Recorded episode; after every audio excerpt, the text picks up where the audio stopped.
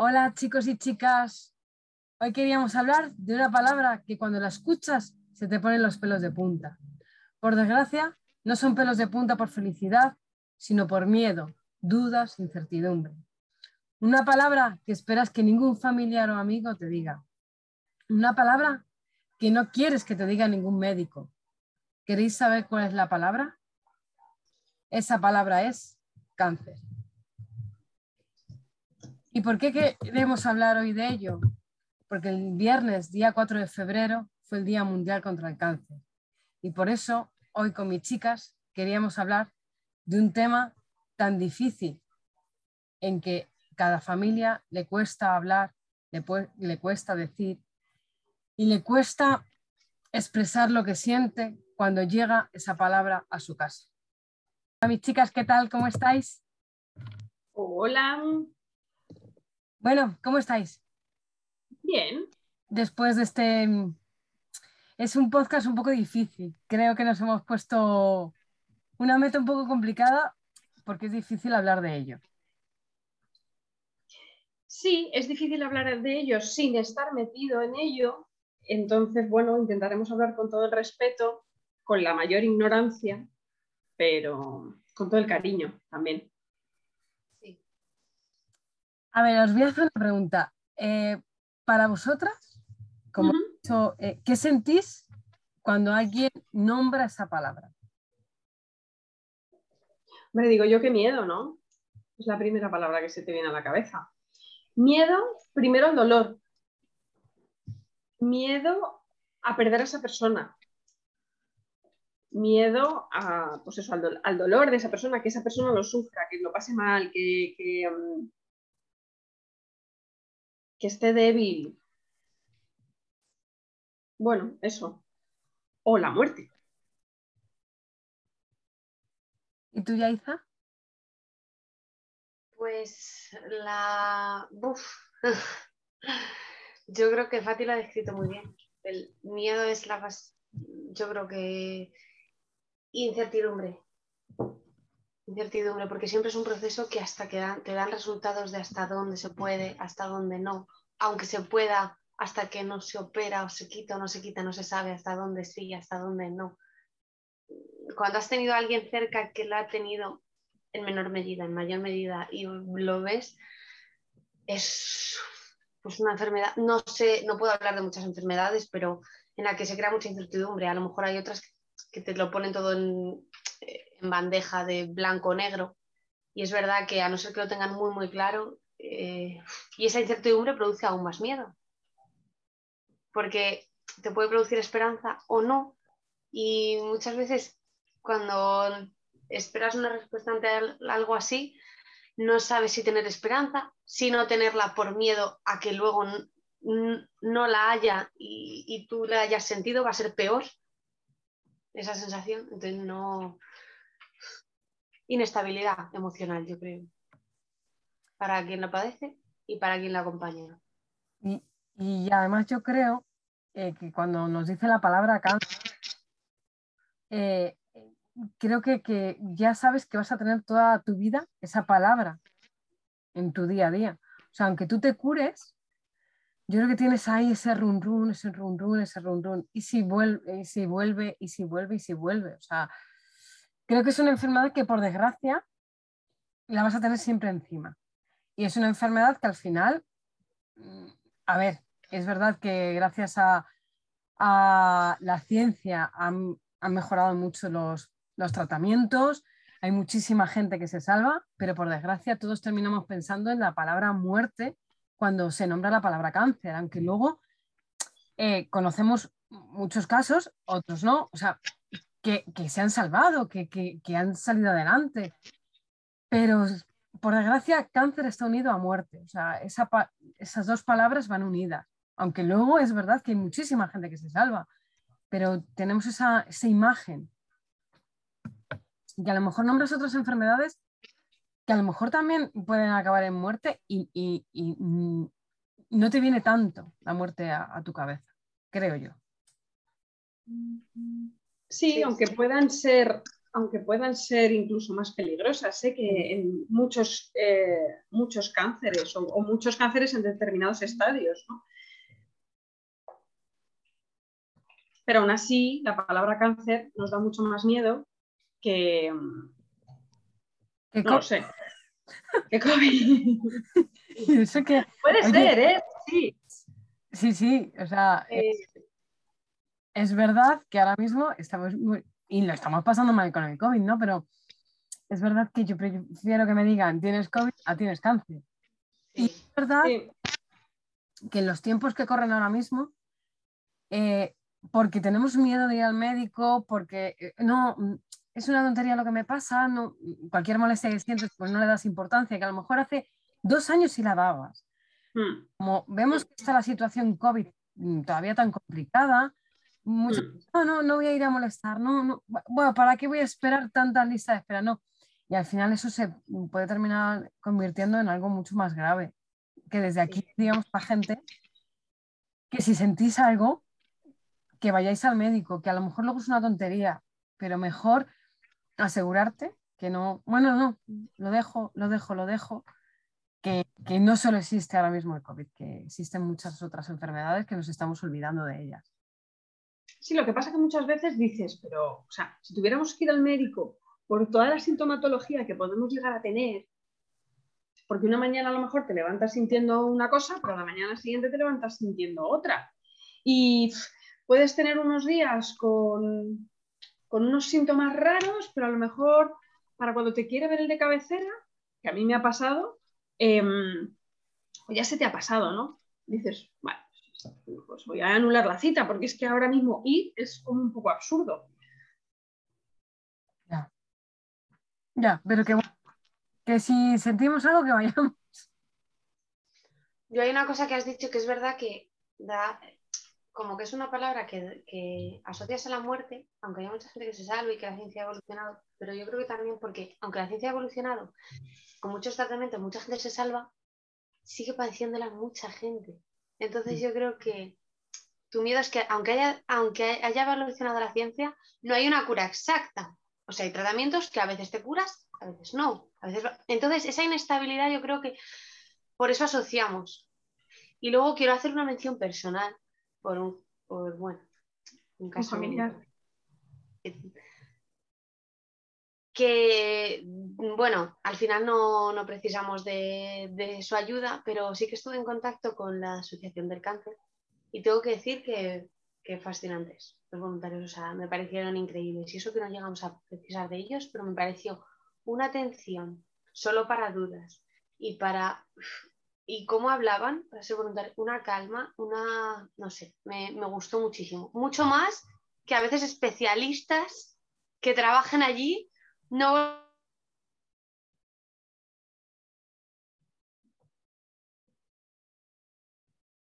vamos. No, y, oncólogos y psicólogos asociados al cáncer allí, o sea. Hmm. Sí, en, el, el, de turno, que sea. la Asociación Española contra el Cáncer lleva muchos años eh, trabajando y luchando porque, porque el cáncer termine teniendo un diagnóstico muy temprano y, una cura, o sea, un tanto por ciento de, sobrevivir, supervivencia bastante alto. Entonces, es que se dedican única y exclusivamente a los enfermos y a los familiares de los enfermos de cáncer. Y tienen una dedicación alucinante. A mí me sorprendió muchísimo. Te, o sea, mm, te podían ayudar a conseguir, eh, bueno, sillas de ruedas, lo que en el, depende del cáncer que tengas. Me sorprendió una cosa que me gustó muchísimo y era que tenían eh, equipo psicológico o sea, tenían... Y si el paciente está débil o, bueno, no se puede levantar, depende del grado, te ofrecen la posibilidad de ese equipo psicológico por teléfono. O sea, no, es verdad que no siempre te puede atender la misma persona al ser por teléfono, pero oye, jolín, qué facilidad para... Y ese equipo psicológico igual para la familia, si esa persona está en cama, tienes que estar pues constantemente con él, también por teléfono para la familia. Y no sé, me pareció tan, tan fácil, tan asequible hmm. que la verdad es que, no sé, se merecen un, un aplauso, yo creo. Y en el metro vi el otro día una pancarta de la Asociación del Cáncer que ponía que cada persona lo padece de una forma diferente, que luchemos por la igualdad de las desigualdades, de cómo cada uno lo sufre. Porque eh, como que daba a entender el mensaje que se trata de una persona como, yo qué sé, pues otro trabajador lo ha tenido y no, sé, no lo sé, no, no sé si va por ahí, pero como no fue que... para tanto. Y, y también me gustó ese mensaje. Hmm. Es que además, vamos a ver, esto ya en, en- en general, ¿no? Cada uno también el dolor lo lleva de una forma, cada uno tiene un nivel de lo- dolor diferente, empezando por ahí. Bueno, ya no solo eso, El cáncer, cada cáncer es diferente. Eso es. Eh, claro, depende de, de- de dónde te toque. A lo mejor el cáncer de pecho en uno o en, o- o en otro es diferente. El de colon, eh, o sea, depende de, porque, o sea, un pecho, por ejemplo, es muy grande y depende de dónde te esté tocando más o menos, mm, puede dar más pro- problemas o menos. A la hora de quitar Sí, el colon, o sea, es que eh, eh, eh, una operación de colon es también complicada, o sea que, bueno, mm, es que... Y que incluso una persona con el mismo tipo de cáncer, con el mismo grado de cáncer y en la misma zona, las circunstancias son diferentes. Porque eh, te puede tocar en un momento que estés muy fuerte emocionalmente, en uno que estés muy débil, que tengas hijos, que no, que tus hijos sean mayores, que no, que, que económicamente estés más estable, porque claro, si tú tienes que faltar, que una baja, también te, yo creo que es que también te afecta en función de tu situación personal. Bueno, sí es que llevo un rato. Tenemos que contar a nuestra audiencia que es que tengo COVID, entonces toso un poquito, pero estoy la tenemos confinada. Sí, es que cada persona, distancia. cada persona, al final, la enfermedad le ataca de una manera, lo que ha dicho Yaisa, tanto emocionalmente, que hace muchísimo.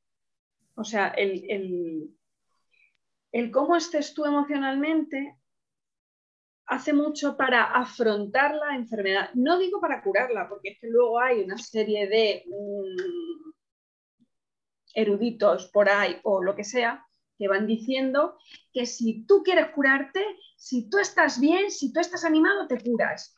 Creo que eso es un mensaje bastante negativo para, los enfermos porque es que hay veces que, no, que es muy difícil curarse por mucho que tú tengas ganas. ¿Y eso qué pasa? ¿Que, que estás fracasando? Es que no lo quiero lo suficiente. A veces que va a ser que me quiero morir. Hombre, es que ese mensaje no se puede lanzar. Y, y a- además que, que hay gente que va del cáncer de un sitio, de un órgano a otro órgano, a otro órgano, a otro órgano. Y bueno, personas que hemos visto en los últimos tiempos que luchó por su cáncer, como Pau Donés, o sea, y luchó y fue un valiente y, y- y no, no, no, no salió adelante. Y se le vio un tío luchador, ¿eh? Sí, y además él lo decía, si yo no me quiero morir, yo no me quiero morir, porque fíjate que hay muchos pacientes que llegan a un estado, a un estadio de la enfermedad tan avanzado y a un estado tan deteriorado, que llega un momento que puede ser que se rindan, ¿eh? Puede, que- estoy diciendo un poco al aire. Em, y que lo tengan como más asumido de, bueno, eh, lo que me quede, ¿no? Pero es verdad que este hombre decía que yo no me quiero morir, que es una putada, que no me quiero morir, punto. Y, joder, es que es así. Entonces no podemos ir con el discurso de no, si tú quieres, puedes. Pues mira, macho. Es verdad que el ánimo hace mucho también. O sea, eh, que no es que si tú quieres puedes, pero es verdad que si tú mm, tienes el ánimo, pero es claro, también necesitas un entorno que te ayude. O sea, tú necesitas un apoyo familiar brutal, un apoyo de amigos brutal. Y es verdad que en estos momentos es cuando tú ves realmente quién es la gente que está a tu lado. Y hay gente que se ve muy sola, que la gente le abandona. Sí, pero igualmente, o sea, puede haber una persona que tenga a toda su familia apoyando, a todos los amigos apoyando, que, que anímicamente esté bien, pero, pero que el estar anímicamente bien y el tener apoyo ayuda pero a afrontar la enfermedad, a llevar el día a día, no a claro. curarte más rápido. No, no, no, curarte no. Es verdad que, que el, el estar animado al final, pues eh, ciertas hormonas ayudan, pero no te ayuda, no te, no te cura. Pero es eso, es eso que eh, eh, para ciertas hormonas que te suben, entonces ayuda, pero no te cura. No, no hay un milagro. Claro. No hay un milagro. Bueno, hay milagros. también Muchas veces Hay no hay milagros. explicaciones. Hay milagros como en todas las enfermedades, que de repente una persona que no, no, está terminal, está terminal, de repente no se sabe cómo. Sí, que hay veces que, no- que ni los médicos tienen, alguna, tienen una explicación, pero no llamarlo milagro es como raro. O sea, a mí se me hace raro. ¿eh? Es simplemente que no han conseguido hallar el porqué Sí, de esa recuperación. No es otra cosa. No es un milagro de Dios, es que a lo mejor la ciencia no ha avanzado lo suficiente o que no tenemos medios ni tiempo para hacer un chequeo completo de esa persona y estudiar el por qué se ha conseguido recuperar. Mm, Es solo eso. no es un milagro. cada uno lo tira por un lado. Terrenal y otras más. Claro, Más espiritual. lo que crea cada uno, pues bueno. Claro, claro. Bueno, que sí, o sea, si la gente tiene fe, eso también ayuda mucho. ¿eh? Sí. O sea, el tener fe en que hay algo que te está ayudando, que, bueno, emocionalmente ayuda un montón. Sí, sí, totalmente. Mm, Bueno, que Además, sí, no, no, que el tener fe, vamos, yo no soy muy, pero es verdad que esa gente también luego como que es, están prepa, no es, nadie está preparado para la muerte, ya no que digan, pero como que es más fácil pensar que hay algo después a que no hay nada, claro, claro. enfrentándote a una enfermedad que puede que, que sí que fallezca. claro. Sí, las Claro, personas que tienen una fe religiosa, Sí, Eh, lo que sea, sí. en algo más allá, sí. más allá de la muerte, sí, eh, es verdad que llega un momento en los que lo creen de verdad, que yo creo que llega un momento en el que están más en paz, a lo mejor, que una persona que, o sea, si, si me pasara a mí, yo me pongo en el, en el caso, si me pasara a mí, mm, uf, o sea, yo no creo que pudiera estar en paz en ningún momento, porque diría que es que, que- es que no quiero desaparecer. Además, encima tú eres muy de hacerte preguntas. Claro. ¿Y me voy con la Eres- pregunta sin resolver? No, perdona. Entonces tú tendrías muchísima ansiedad. Mucha, mucha ansiedad. ¿No? ¿Qué me voy con un cuaderno y un lápiz? Sí. Lo voy a dejar aquí. Si algún día me pasa algo, me enterraré con un cuaderno y un lápiz. Vale, apúntatelo, Yaiza. El bolino que se seca la tinta y luego más complicado con el lápiz. Yo lo apunto y yo se lo, y yo se lo entrego. Pero vas a preguntarle a Pati porque yo me acojono viva. Como parezcas. Anda, que luego voy dejando notas ahí. ¿Te imaginas? Pues si alguien nos deja una nota que no sabéis quién ha sido, efectivamente he sido yo. Exacto. Ay, madre mía. Pues bueno, nosotros queríamos hacer este pequeño homenaje por este día eh, y sobre todo por esa gente que está luchando día a día, tanto sanitarios como bueno, los enfermos que han luchado mm, esta enfermedad, que han ganado la batalla. También, por supuesto, un aplauso grandísimo a todos los que por desgracia perdieron la batalla. Y bueno, pues desde aquí, Y a los que la, la siguen luchando. claro, eso es. Y a los que lo están luchando y los que lo van a luchar, que lo van a conseguir y van a ser súper fuertes. Sí, ojalá de verdad que todo avance, que la medicina avance mucho más rápido de lo que estamos avanzando en tecnología, porque, porque es una enfermedad que ya lleva como estacionada muchos años, Sí, pero se sabe también bastante poco de ella. O sea, no sé, es complicado. Y tenía aquí unos datos que en el año 2021 jo, hemos, hemos aumentado 2,36% de casos de cáncer. Joder.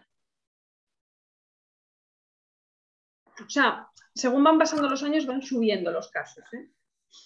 También por tantas mierdas, eh, contaminación. eh, Es que sabes cuál es el cáncer más común entre hombres y mujeres, ¿eh? en ambos sexos. el de pulmón, No, ¿no? el colorectal. Y es por la mierda que comemos. Bueno, a ver, esto es un- otro triple que me he tirado yo, pero digo yo. Claro, si te comes la mierda.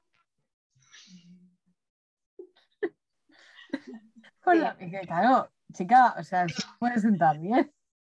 No, pero, pero. O sea, es el, pero- es el colorectal para ambos sexos. ¿eh? Tú Luego ya separando entre hombres y mujeres, Mm, el cáncer más común en mujeres es el de mama. Ya. Bueno, es que los datos son muy curiosos porque para ambos sexos el, el cáncer más común es el colorectal, pero el segundo para ambos sexos es el cáncer de mama.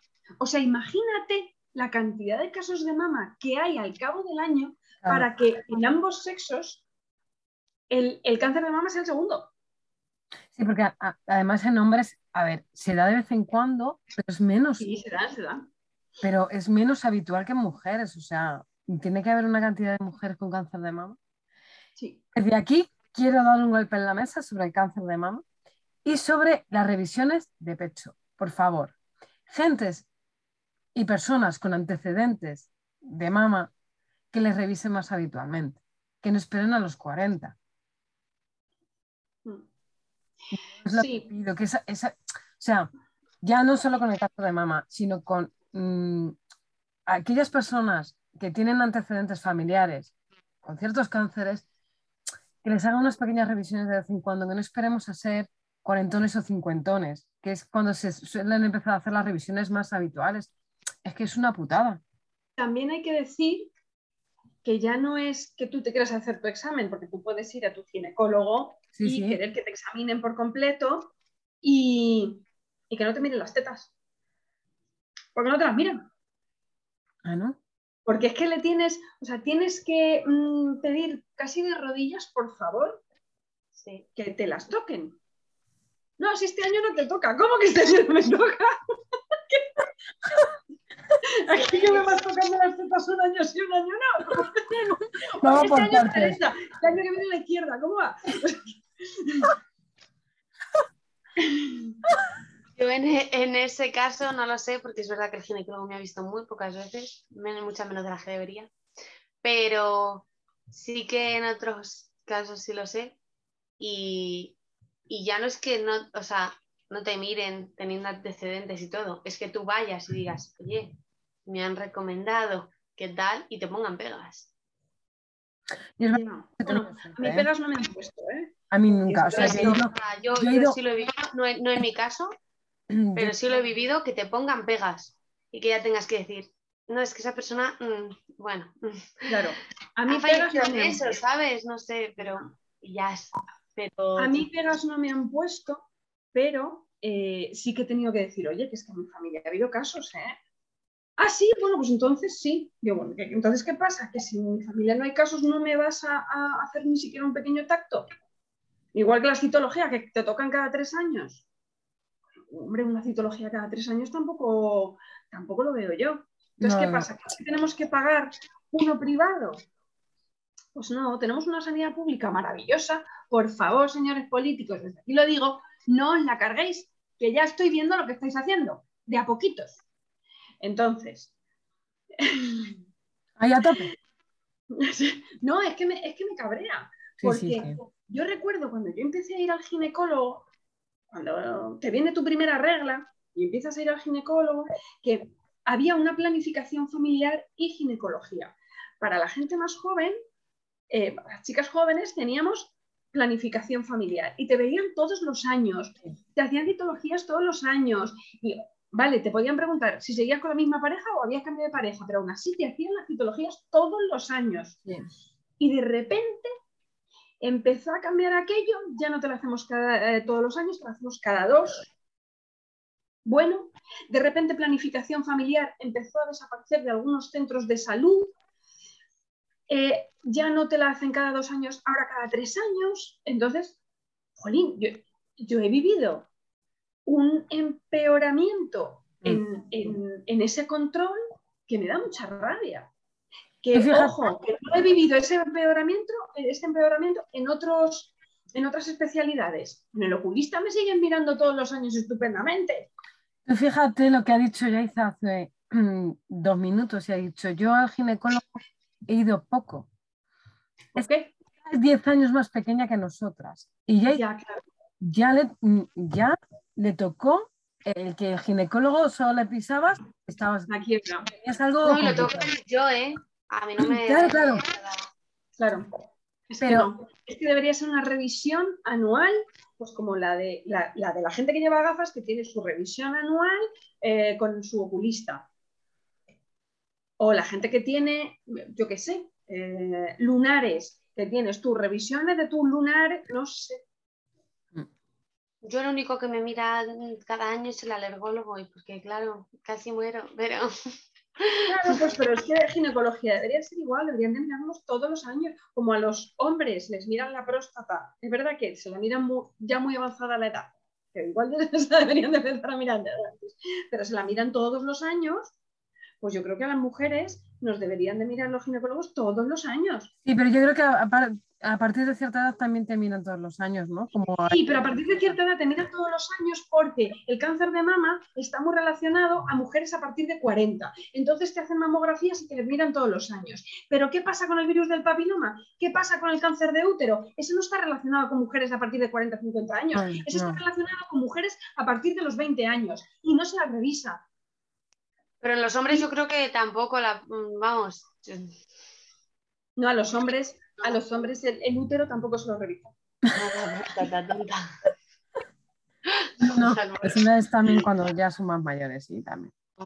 sí, la próstata se revisan cuando ya son más mayores, pero es, que realmente los chicos también deberían de tener una revisión por el tema del papiloma y que les hicieran el exudadito este que les hacen, que es, em, eh, ¿cómo se llama? Es como la colposcopia que nos hacen a nosotras, pero se la hacen a ellos, no me acuerdo. Pero vamos, es lo mismo. Y dicen positivo, negativo, tal. Ellos también se lo deberían de mirar. Eh, eh, eh, solo te hacen revisiones cuando ya, ya eres mayor, ¿no? Es que también la gente de 20 años se pone mala, la gente de 25, la gente de 30, 35, 40, o sea, Claro que también tenemos unas reglas que también nos duelen, que tenemos ovarios poliquísticos, que tenemos endometriosis, que tenemos locuras ahí dentro. Por favor, mírennos con más cuidado. Que tenemos cardiopatías. Y no nos diagnostiquen, y no nos diagnostiquen a todas con ovarios poliquísticos. Todas tenemos ovarios poliquísticos, porque, bueno, hay veces que no es así. Está, está un poco irritable hoy Fátima, ¿eh? Perdón. Está tensa, está tensa, se pone tensa. No, es que me, me jode que se tenga que pagar por un servicio que podríamos tenerlo maravillosamente bien. Pero, ¿y qué me decís de los dentistas? Calla. ¿Sabes? es que el problema es que los dentistas nunca los hemos tenido, como los podólogos. Los ginecólogos sí que lo hemos tenido y lo hemos perdido. Pero, el dentista también, o sea, la, salud dental es súper importante para el resto del cuerpo. Cuando, como mm. tengas una infección en la boca, estás jodido porque es que eso... Yo es que como tuve tan mala experiencia, solo porque me quitaste en una muela en lo público, dije, ya lo pago para poder cagarme en ellos, si no, porque una y no más. Pobre. A mí en lo público es que dental no me han visto nunca nada, no me han hecho nada. A mí solo una vez, o sea, yo en general no tengo queja, pero es verdad que fue una mala experiencia, pero yo sé que fue mi caso que mucha gente ha tenido buenas experiencias, pero creí que salía allí sin diente. Pero no sé, a ver, el dentista al final es como los talleres mecánicos. Tienes que encontrar uno que tenga mucha confianza. Sí, es, sí, es verdad. Mm. Eso sí es verdad. Pero también pasa con los fisios, ¿eh? Pero el fisio tú te das cuenta si te ha hecho algo o no te ha hecho nada. Ya, ya, ya. El, dentista también, el dentista cuando sales dices, hostia, no me lo ha quitado bien. No, pero hay veces, bueno, es que conozco algún caso de ocultación de caries. De sí, te quito un poco y te empasto. Y vente dentro de no sé qué, pero no se le quita la caries entera. Le vuelve, uy, madre mía, nada, te vuelve a quitar otro poco, hasta que de repente ese diente lo ha perdido. Como tú no sabes qué te están haciendo, tal cual, te han no, empastado, te han quitado, y dices, hostia, pues sí, ya me han quitado, eh, me han quitado la caries, estoy bien, y de repente dentro de unos meses, un año, otra vez, hostia, las endodoncias, el no sé qué, que se caen todas, el tal que te pone el puente, yo que sé, hay un montón de cosas que se caen.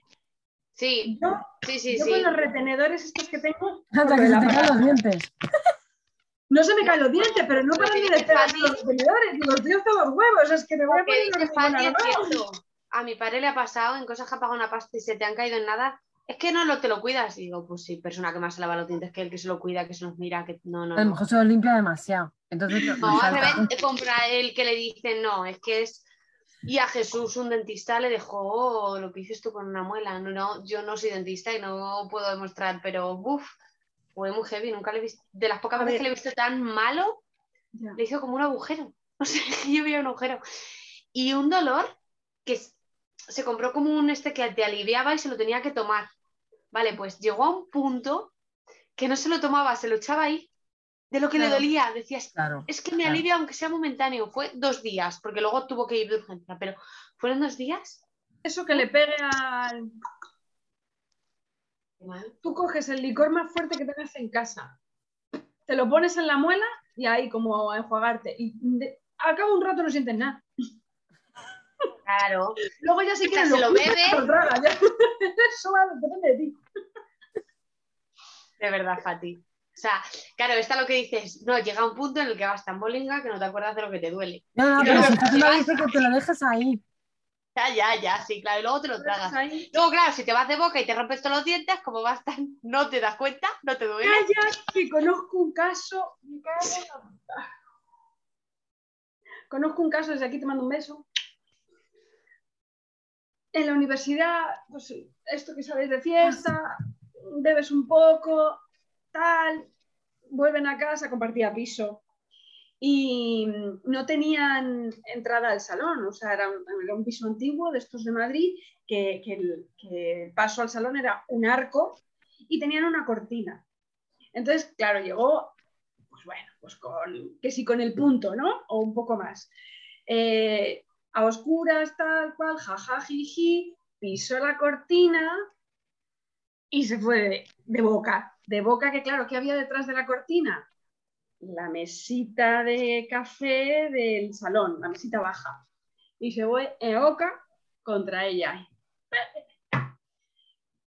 Perdió dos dientes jajajiji, jajajiji, jajajiji, ya verás tú mañana. Al día, bueno, todo lleno de sangre por lo visto. Al día siguiente decía que flipaba del dolor, pero ella se fue a dormir. Joder, Claro. nada. Yo es otro caso de una antigua amiga de cuando, cuando era adolescente, pues una de mi grupo, que la pasó en una discoteca además famosa de Madrid, esta que no te deja pasar vestido con cualquier tipo de prenda, pero luego entra cualquier tipo de macarra, porque se pegaron dos, ella es muy chiquitita y, y la atizaron y ella se fue contra, contra las escaleras y se la partieron. Además era una chica muy tijita, muy mona, se la partieron así. La discoteca no se hacía cargo, denunciando, bueno, bueno, bueno pero de etiqueta. Que además yo no fui por eso, porque dije, yo es que mm, éramos amigas del instituto y ella iba con sus amigos de la universidad. Y me dijo, vente porque sigamos siendo amigas. Y yo dije, es que yo de, de tan viejito no me pega. Y mira tú, y qué bien. Es que además luego una reparación de un diente es una pasta. Sí. O sea que luego hay dentista, ya te digo, esta chica, o sea, se- estupenda, te quedó nada. Claro, la chica dijo, "Ni- no Luego pienso salir de mi casa. Pero nada, se lo arreglaron, pero es una pasta, Sí. es una pasta. Chicas, que tenemos que irnos despidiendo de este super podcast. Qué pena. Pues sí, es que se nos hacen muy cortos ahora.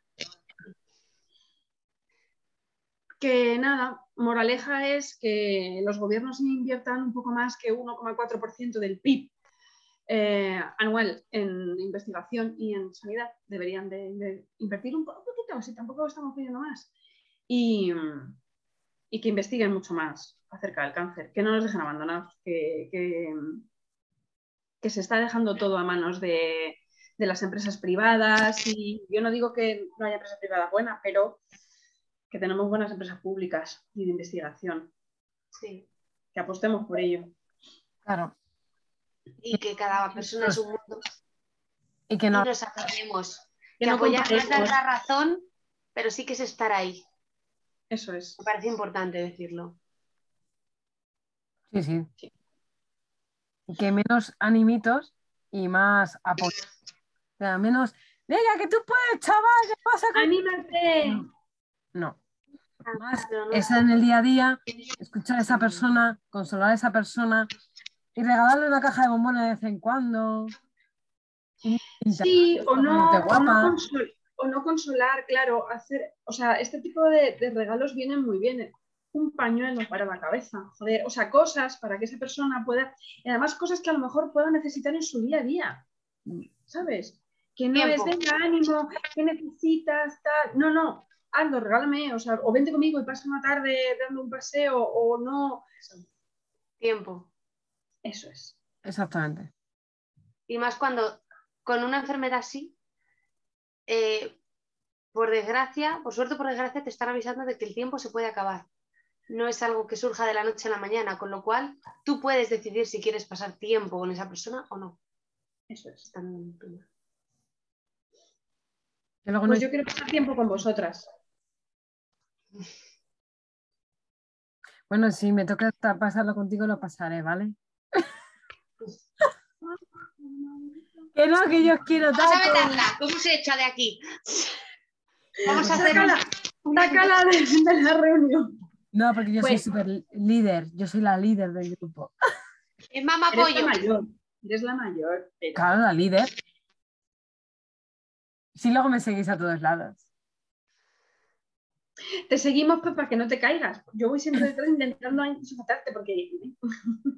También, también es verdad. también es verdad. Y además prefiero que vayas delante, porque como tú cuesta abajo coges carrerilla, pues yo prefiero ir detrás, que así no me arrasas.